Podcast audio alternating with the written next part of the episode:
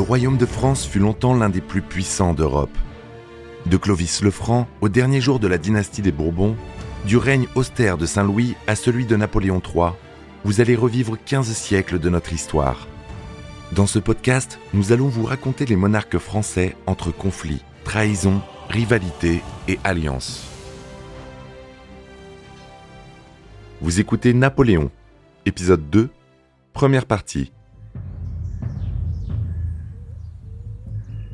Napoléon Bonaparte était un génie stratégique, politique et administratif, l'un des plus grands chefs militaires que le monde ait connu. Il exploita le nationalisme naissant de la France révolutionnaire pour bâtir le plus grand empire d'Europe depuis les Romains. Victor Hugo lui-même disait que c'était un Prométhée, que c'était un homme extrêmement intelligent qui se voulait pour lutter contre l'extrême sensibilité de sa pensée, il se voulait très rationnel. Son énergie hors du commun, son intelligence supérieure et son esprit rebelle lui permirent de conduire sa nation d'adoption vers une gloire sans précédent. Une fois sa puissance établie, Napoléon se construisit un personnage sur le modèle de César, l'homme d'État et général romain. De ce fait, il fut considéré à la fois comme un libérateur et un tyran comme un héros et un criminel. C'est un homme qui croit en son étoile et qui fait tout pour aller dans, ce sens. Euh, c'est un homme qui ne se pose pas de questions, qui n'a pas de cas de conscience. Donc c'est un homme qui se laisse aller à ses instincts d'une certaine façon. Son désir de puissance et sa détermination sans faille le portèrent au triomphe, puis à la défaite. Premier d'entre les dictateurs modernes, il eut une importance et une influence incontestables. Par son ascension fulgurante vers le pouvoir, il était déjà une légende à son époque et reste très présent dans l'inconscient collectif des Français. Napoléon fut donc une personnalité extraordinaire, qui vécut à une époque également extraordinaire, et sut saisir l'opportunité qui s'offrait à lui. Il conquit ainsi l'Europe, domina son siècle et changea le monde. Imaginons-nous qu'en 25 ans de temps, ce, ce garçon qui avait traversé l'histoire comme une météore. Michel de Decker, écrivain d'histoire. En 25 ans de temps, il avait bouleversé euh, l'Europe beaucoup plus qu'elle ne l'avait été en, en 15 siècles. Encore aujourd'hui, et c'est bien aussi son génie, les historiens ont beaucoup de mal à faire la différence entre le mythe et l'homme. Napoléon lui-même évoque en ces mots cette confusion dans son mémorial de Sainte-Hélène. Il faut en convenir, les véritables vérités sont bien difficiles à obtenir pour l'histoire. Heureusement que la plupart du temps, elles sont bien plutôt un objet de curiosité que de réelle importance, une fable convenue.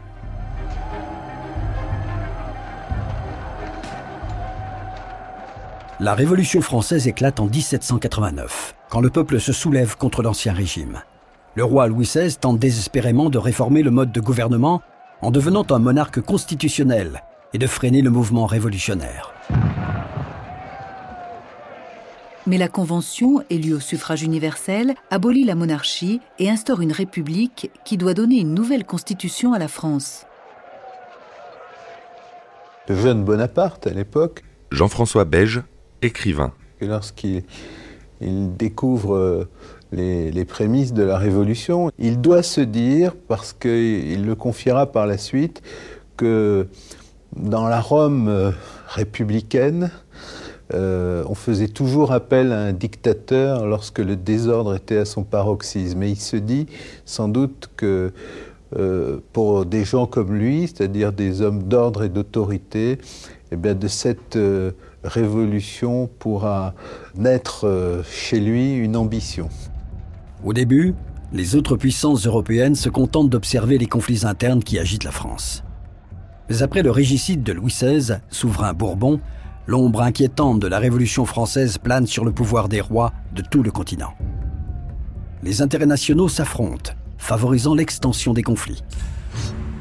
Le déclin du féodalisme et l'exécution de centaines de généraux sous le régime de la terreur offrent la possibilité à un homme talentueux de se faire une place de choix dans la hiérarchie militaire. C'est à ce moment précis que ce jeune homme, issu d'une famille modeste, saisit sa chance. Nul ne se doute alors qu'il atteindra de manière fulgurante les sommets du pouvoir.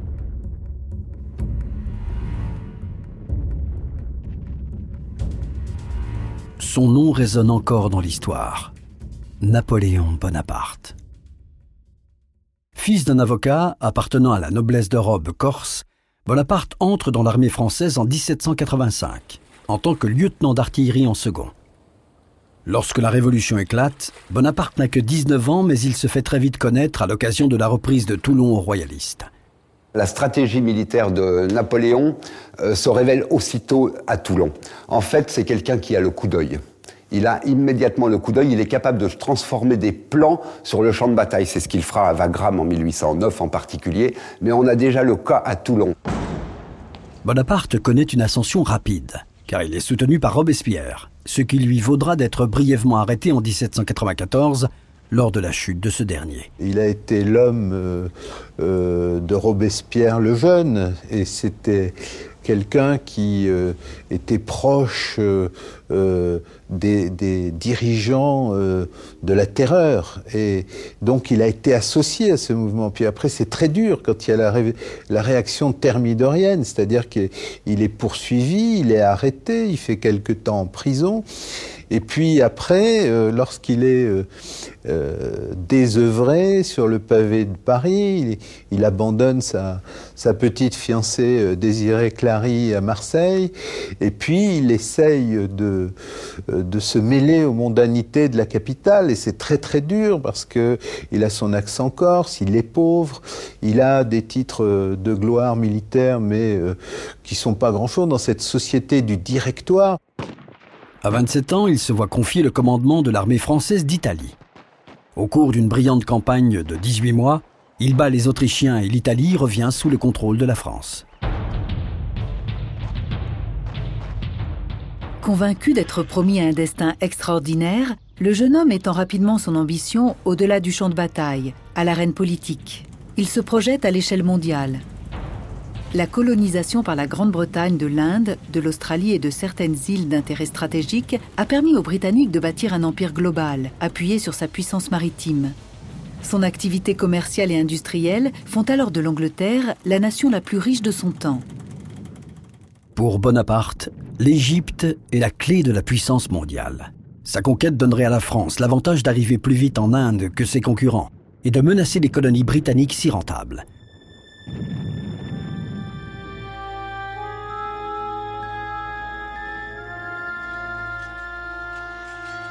Mais l'expédition est mal organisée.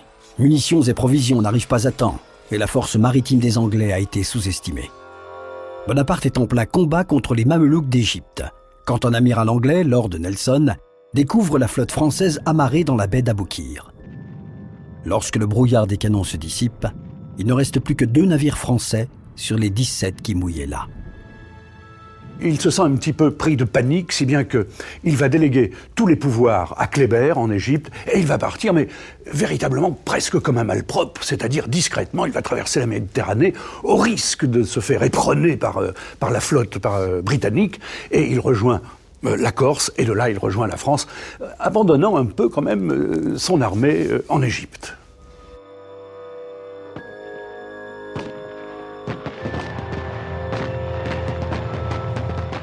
Il n'a pas atteint l'Inde, mais le caractère romantique de cette aventure suffit à lui apporter le prestige et la gloire.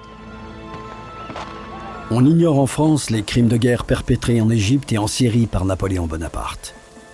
L'armée qu'il a abandonnée sur place ne rentrera que deux ans plus tard. Cela lui laisse amplement le temps de travailler à ses ambitions, en glorifiant sa campagne d'Égypte. La guerre reprend à travers toute l'Europe, se met en place contre la République française, qui est celle du Directoire à l'époque. Jérémy Benoît, historien de l'art. Une seconde coalition qui réunit à la fois les Russes, les Autrichiens, euh, les Anglais naturellement, qui sont toujours dans l'ombre et qui payent l'Europe d'ailleurs, euh, pour faire la guerre à la France.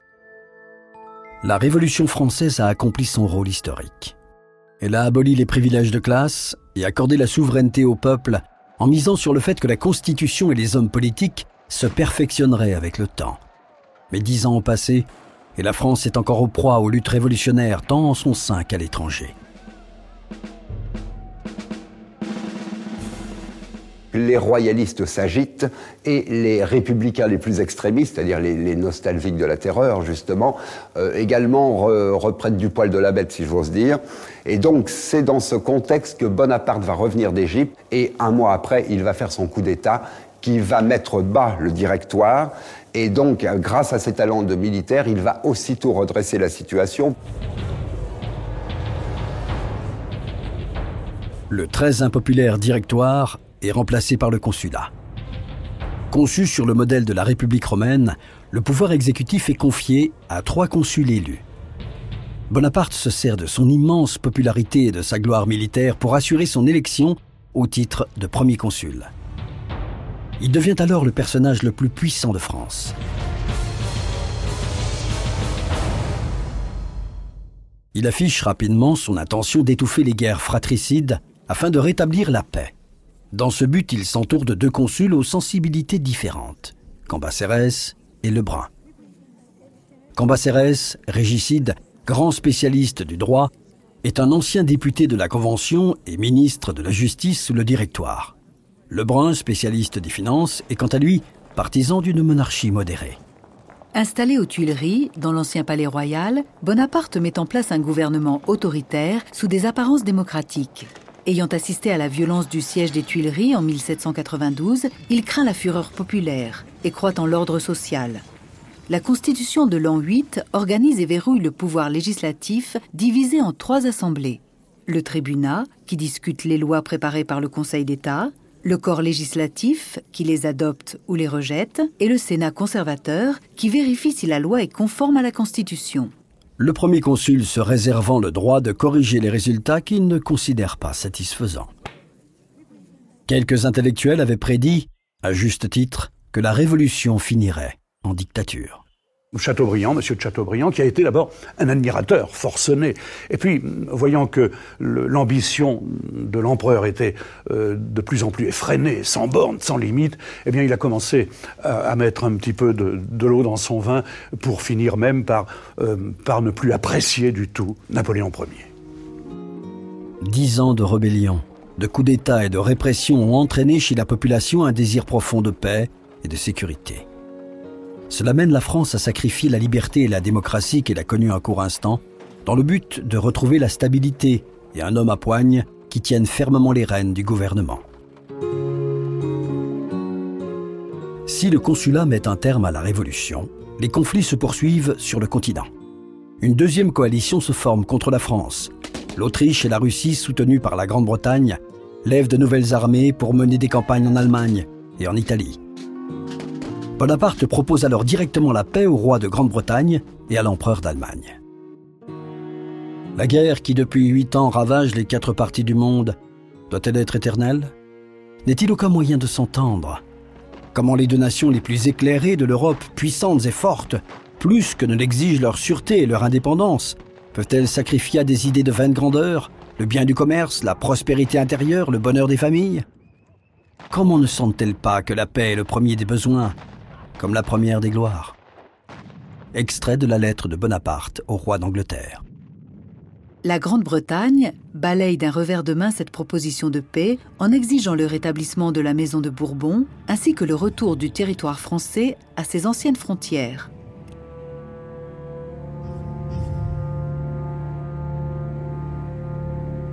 Précipités dans une nouvelle impasse, les deux géants doivent alors se préparer à un autre conflit sanglant.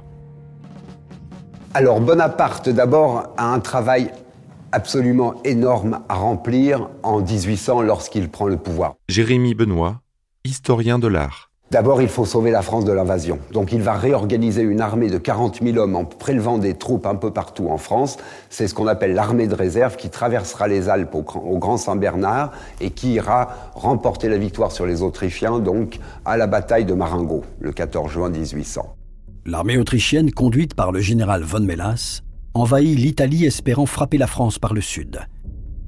Afin de vaincre les troupes autrichiennes, Bonaparte élabore une stratégie audacieuse et spectaculaire dont lui seul détient le secret.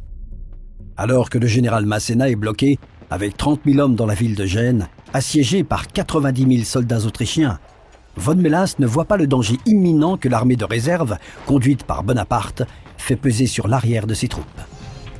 Comme Charlemagne et Hannibal avant lui, Bonaparte conduit son armée à travers les Alpes et passe le col du Grand Saint-Bernard à la frontière franco-italienne avec 40 000 hommes et une centaine de canons. Le 9 juin 1800, l'armée française commandée par le maréchal Lannes offre au premier consul une première victoire à Montebello après 11 heures de combat acharné. Bonaparte unit ses forces à celles du général Masséna et se déplace vers le sud pour affronter la principale armée autrichienne. Le 14 juin 1800 aura lieu la grande bataille de Marengo.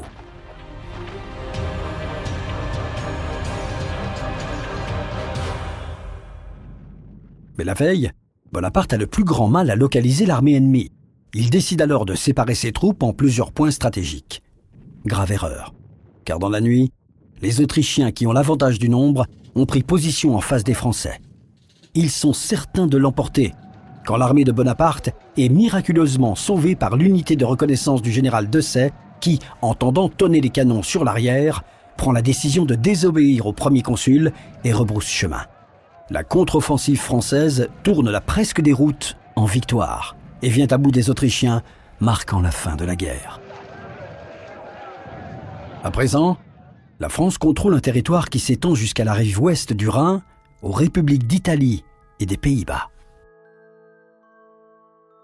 À partir de là, il faut aussi réorganiser toute la France, qui est dans un piteux état suite à la terreur et euh, aux errements du, du directoire. La paix, bien que de courte durée, permet au premier consul d'asseoir sa légitimité de chef et de se tourner vers les problèmes intérieurs. Alors Napoléon est un homme organisé. Michel de Decker, écrivain d'histoire. Dans sa tête, dans, son, euh, dans sa personnalité, euh, si bien qu'il ne veut pas être euh, diriger un pays qui soit un petit peu en panique. Alors il va créer, il va créer des textes de loi, c'est-à-dire ce qu'on appelle le code Napoléon, le code civil, euh, qui va euh, mettre au point, régulariser toute la situation des Français. Il prouve alors ses grandes qualités d'administrateur. Mais la guerre civile fait encore rage dans certaines parties du pays, en particulier dans l'Ouest. Napoléon instaure par décret des réformes qui rétablissent un ordre légal et améliorent la vie de la classe moyenne. il rédige un système de lois, le Code Napoléon, qui regroupe les lois relatives au droit civil français. Il traite du droit des personnes, de la famille, de la propriété, de la transmission des biens, des contrats. Imposé à tout l'Empire, ce Code civil a inspiré le droit civil de nombreux États. Napoléon promulgue aussi le Code pénal.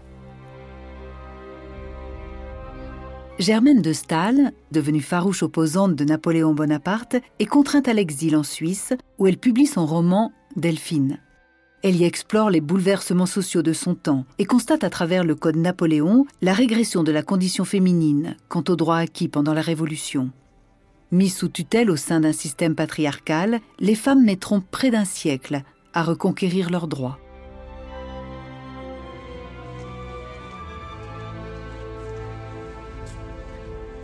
La signature du Concordat reconnaît le catholicisme comme la religion de la majorité des Français et assure la liberté religieuse.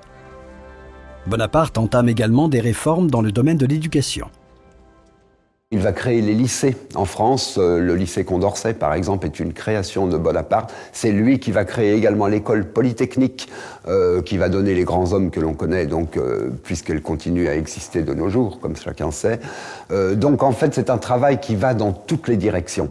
Il s'emploie à améliorer l'économie, fonde la Banque de France en 1800, puis crée la Cour des comptes et la Bourse de Paris. La loi du 28 mars 1803 voit la création d'une toute nouvelle monnaie, le franc germinal, fixé en fonction de l'or et de l'argent, et qui conservera sa valeur jusqu'en 1914. Infatigable bâtisseur, Napoléon lance un vaste programme de travaux. La construction de routes, de canaux, de ports, d'arcs de triomphe, à la gloire des soldats de sa grande armée.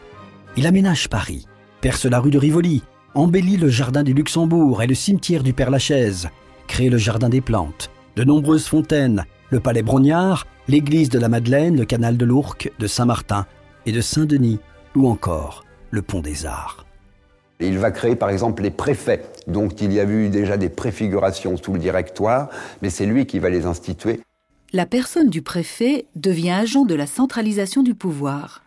Nommé par le premier consul, il veille à l'ordre public, à la rentrée des impôts, aux affaires économiques et au bon déroulement de la conscription. Ce corps préfectoral qui existe encore euh, pratiquement sous la même forme de nos jours, il est euh, assisté euh, d'un corps de sous-préfet. Jean-François Beige, écrivain. C'est-à-dire qu'il n'y a pas un endroit du territoire qui ne soit pas directement sous euh, le contrôle d'un administrateur délégué par le pouvoir central. L'organisation des préfectures, leur action, les résultats étaient admirables et prodigieux.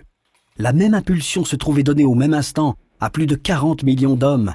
Et à l'aide de ces centres d'activité locale, le mouvement était aussi rapide à toutes les extrémités qu'au cœur même mémorial de Sainte-Hélène. Jamais auparavant l'administration n'avait connu un tel prestige.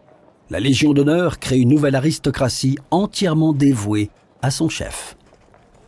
Les Français ne sont pas changés par dix ans de révolution et n'ont qu'un sentiment, l'honneur.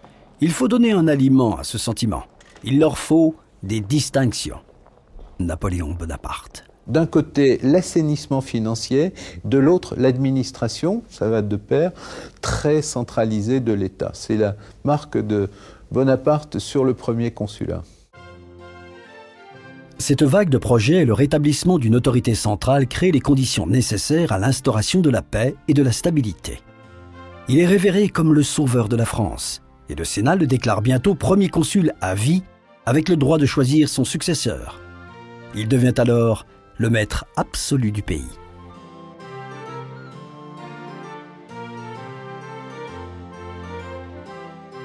Dans son ensemble, la population est heureuse de posséder enfin des lois cohérentes, un traitement équitable et la possibilité d'être récompensée pour son excellence.